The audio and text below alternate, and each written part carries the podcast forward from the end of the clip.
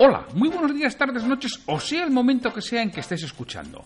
Soy Santiago Torre y esto es Liderazgo Comercial, un programa en el que vamos a hablar de todo lo que a ti, como responsable de ventas, te interesa oír. Un podcast para ayudar a directores comerciales, jefes de ventas, gerentes y propietarios de negocios en su día a día en aspectos comerciales y de liderazgo. Bienvenido. Antes de empezar, permíteme que te indique que trabajo con responsables de ventas y propietarios de empresa para que sus equipos comerciales consigan vender más y mejor con los mismos recursos. Luego, a través de formación y mentoría en productividad comercial y liderazgo. Si quieres formación de calidad para tu equipo comercial o mentoría para ti, me tienes en www.santiagotorre.com. es el martes 8 de enero de 2019. En esta temporada de inicio del año 2019, lo que voy a hacer los martes es contar historias. Y voy a contar historias de ventas e historias de liderazgo. Iré alternando unas y otras. De tal forma que intentaré meter algunos comentarios, algunas recomendaciones, algunos consejos a través de las historias que voy contando. Hoy va a ser la primera de ellas que voy a contar y es la historia del vendedor de vidrio. Comenzamos.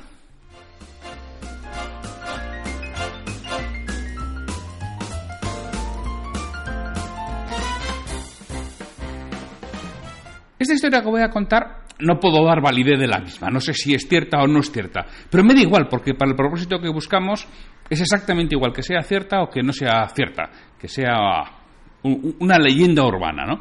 Esta la oí en una conferencia, ya sabéis que cuando yo salgo a andar, salgo a trotar, salgo a correr, salgo a hacer deporte, bueno, voy oyendo podcast.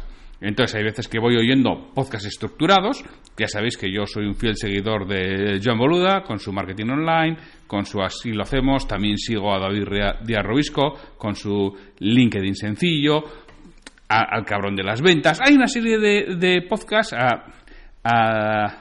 también a Mr. LinkedIn, esto ya es en inglés. Hay una serie de, podcasts que, que voy siguiendo, pero a veces me gusta oír conferencias. Entonces, yo para eso utilizo iVox, busco conferencias, me la pongo y voy oyendo, sobre todo cuando hago una tirada algo más larga. A partir de una hora, pues ya me pongo la conferencia porque el podcast es más cortito habitualmente. Además, os voy a hacer un truco. Yo oigo los podcasts a, a, uno y medio de velocidad, mientras que las conferencias me gusta oírlo a uno. Entonces, bueno, voy adecuando y ajustando lo que voy a, oír en función de, la distancia, lo que voy a andar, voy a correr, el tiempo que voy a estar. Bueno, bueno, que, que me enrollo y no me quiero pasar de tiempo tampoco en estos en estas historias. Dicen que a comienzo de la 60, en una convención anual de ventas de una compañía importante de fabricante de vídeo, se produjo algo muy raro para la época. ¿no? Un vendedor de primer año se había convertido en uno de los tres mejores vendedores de la empresa y en el mejor en uno de sus productos. Esto es realmente atípico, ¿no? Eran épocas eran totalmente distintas. Estamos hablando del siglo pasado, hace más de 50 años, ¿no? En el que la experiencia era un grado y el llevar mucho tiempo en una compañía te hacía conocer mucho mejor el producto, mucho mejor el mercado y eso era tremendo, ¿no? El, poder conocer a quién había que visitar, cuánto había que visitar, optimizar el tiempo, era algo, mira, yo, os voy a contar otra historia, ¿no? Es que, bueno, ya que estamos hablando de historias, yo en los años finales de los 80, principios de los 90, trabajaba en Madrid y bueno, yo tenía un compañero de trabajo, ya mayor, plácido, tenía unos cincuenta y tantos años. Él había sido vendedor toda la vida. Y él había trabajado en papelera española. Y él dice, bueno, pues que tuvo mucho éxito en papelera española. Vendía fundamentalmente papel para envolver eh, comida. Y comida, fruta, embutido y demás. Entonces, él tenía un cuñado que trabajaba en la SEAT. Y siempre decía a ver si quería un 600, un coche que lo podía conseguir con su cuota, con su que era cuando había unos plazos de entrega larguísimos, ¿no? Y siempre Plácido pues le daba larga. Y sí, hombre, que te va a ayudar mucho en tu, en tu labor de venta. Bueno, total, que al final ya como conseguía muy buen precio y su cuñado había conseguido un coche, se compró un 600. Bueno, no me acuerdo porque ya no recuerdo la cifra, pero multiplicó sus ventas por una barbaridad. Tanto que Papelera Española puso coches para todos sus comerciales. Negoció con SEAT un acuerdo y, él decía, es que, claro, cuando ibas por los pueblos en aquel entonces, que es la, más o menos sería la época en la que estamos hablando, ¿eh? que estoy contando, y dice, tú ibas desde Madrid, te ibas a Valencia, te ibas a Zamora, te ibas a Salamanca, una vez a la semana eran lo que se llamaba viajantes. Dice, tú cogías un tren, te ibas a esa zona y desde ahí te movías en trenes y autobuses. Ibas a un pueblo y pateabas el pueblo y lo que hacía era coger pedidos. Te iban haciendo los pedidos que te los apuntabas en una libreta y bien, llamabas a, fábrica desde una cabina, por supuesto, eh, a la tarde o a la noche, pero entonces como ya no estaban las chicas, pues lo que hacías muchas veces era cuando llegabas a tu delegación el fin de semana, pues entonces se trabajaba los sábados, llegabas a tu delegación el fin de semana y entregabas todos los pedidos. O sea, algo de lo que este era el contexto, ¿no? De, los años 60. Entonces, claro, el conocer quién compraba, quién no compraba, en qué pueblos sí se podía ir, en cuáles no, da unos ahorros de tiempo tremendos. Era muy raro que un vendedor de primer año estuviera entre los tres mejores vendedores de la empresa. De hecho, nadie se lo explicaba. Pero además, hay otra cosa. No había datos. O sea, los datos costaba muchísimo obtenerlos. Acordaréis de las películas, sobre todo, ¿no? aquellos cierres anuales que la gente con manguitos, ¿no? que hacían los cierres anuales, todo a mano, todas las sumas a mano. Bueno, había unas sumadoras. Bueno, pero bueno, era un proceso tremendamente artesanal. Las facturas eso, eso, lo he visto yo, ¿no? Hacer las facturas con calco por triplicado, que era como, como se hacían eh, a finales de, de los 80 en, muchas empresas. Yo he visto los pasos de decir que mucho mejor la máquina eh, Olivetti de toda la vida que, una máquina eléctrica. Y ahora te quiero contar cuando había que pasar al ordenador, ¿no? al, al, Word, entonces. Ah, y, antes del Word había otro que no recuerdo el nombre. Si os acordáis, pues estaría bien que, me lo dijerais, ¿no? El nombre de aquel procesador de, de que había anterior al Word. Bueno, pues total, cuando este hombre sube a recoger el premio, realmente asustado, ni se lo esperaba, ni, ni, con mucho, ¿no? Era algo realmente atípico. Y entonces, el presentador de la gala le pregunta, tienen que pasar muchos años para que un vendedor figure entre los 50 mejores de la empresa. Y usted, en menos de un año, no solo ha conseguido estar entre ellos, sino que llega a ser el tercero. ¿Cómo lo ha conseguido usted? Porque esto es algo absolutamente insólito. Él miraba al público asustado. no había hablado delante de tanta gente en su vida, ¿no? Y no entendía nada. dice, pues, lo cierto es que yo no he hecho nada especial, que yo sepa, solo trabajar y visitar. No tenía ni idea de que fuera uno de los mejores. Yo soy el primer sorprendido. Respondió él nervioso y sin poder dar ninguna otra explicación. Repito, años 60, no había información alguna y para él era una auténtica sorpresa que no se esperaba.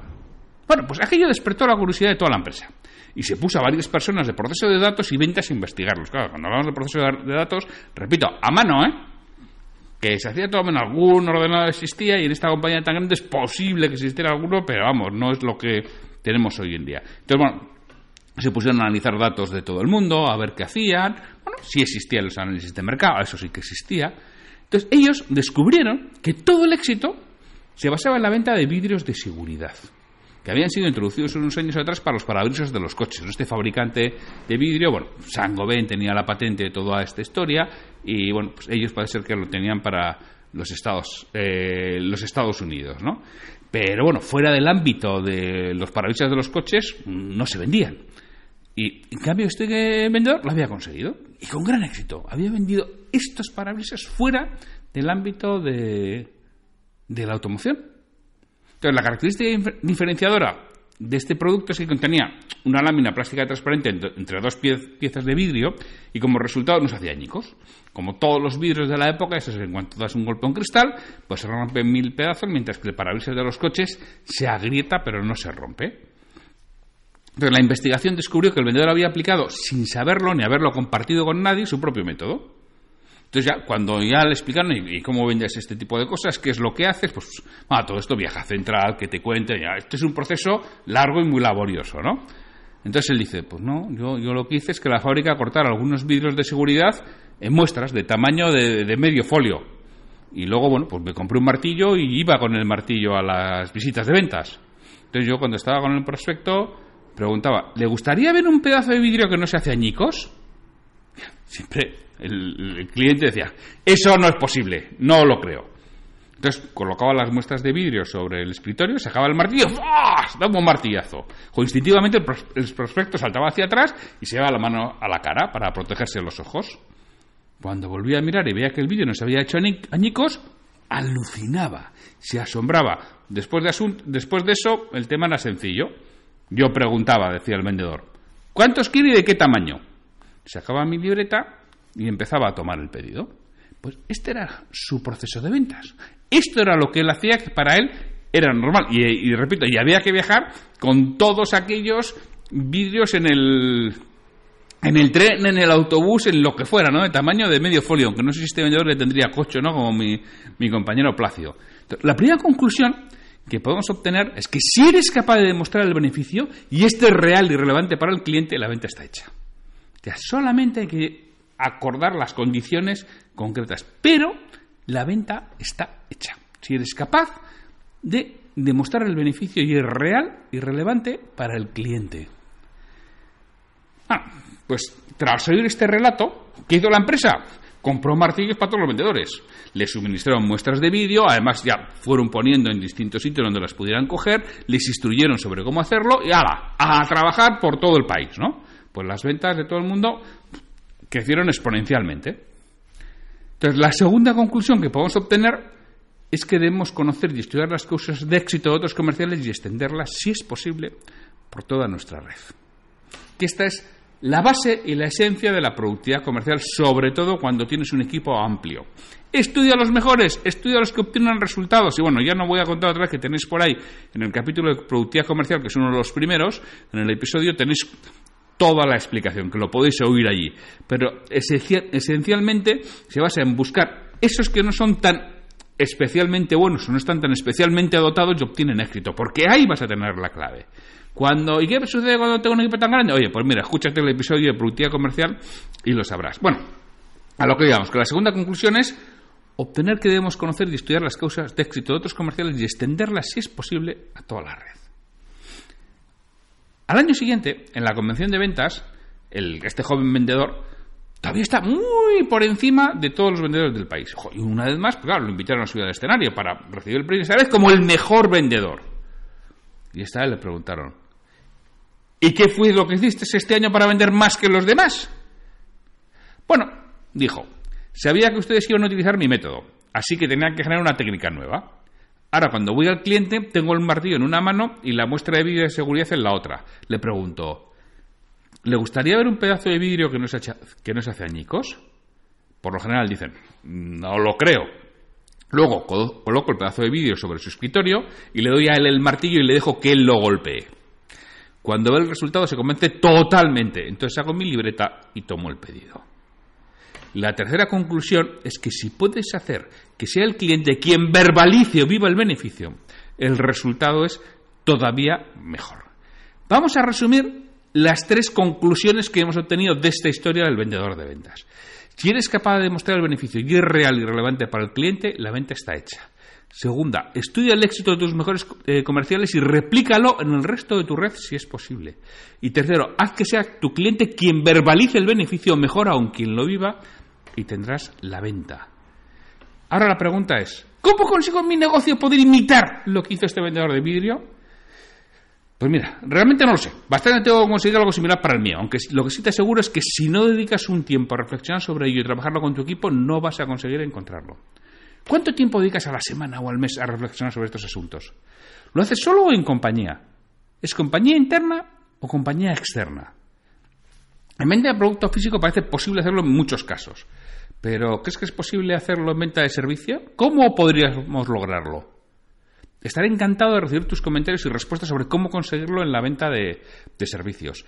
Y mi recomendación es, utiliza el time, blocking. Reserva tiempo para pensar y reflexionar. Repito, solo o en compañía. A ser posible es mejor en compañía. Y decide si la compañía tiene que ser interna o externa, pero agéndatelo, es algo esencial para conseguir estos resultados espectaculares. Conseguir dar esos saltos de calidad que necesitas y que te hará, hará que tu compañía esté en otro nivel. Bueno, pues hasta aquí ha sido la historia de ventas de esta semana y la semana que viene tendremos una nueva historia de ventas. Nos oímos mañana. Me gustaría contar con vuestra retroalimentación y que me digáis qué es lo que quisierais escuchar, sobre todo para los monográficos de aspectos comerciales y de liderazgo. Si este episodio te ha aportado valor, te agradecería que lo compartas en redes sociales para que otras personas lo conozcan. Me ayudarás a ganar difusión y que este esfuerzo que realizo con el programa cobre sentido. Mira, si este episodio lo escuchas en iTunes, te agradecería una reseña de 5 estrellas en la plataforma. Si lo haces en iVoox, puedes darle al botón de me gusta en cada episodio que escuches o dejarme un comentario en lo que es el programa Liderazgo Comercial. Te lo agradeceré muchísimo y responderé todos los comentarios y haré mención en un nuevo episodio del podcast. Para cualquier duda, consulta, comentario o para contratarme, para que trabaje contigo y conseguir que tu equipo comercial venda más y mejor, me puedes encontrar en mi web www.santiagotorre.com o en el correo podcast arroba santiagotorre.com. Hasta el próximo episodio.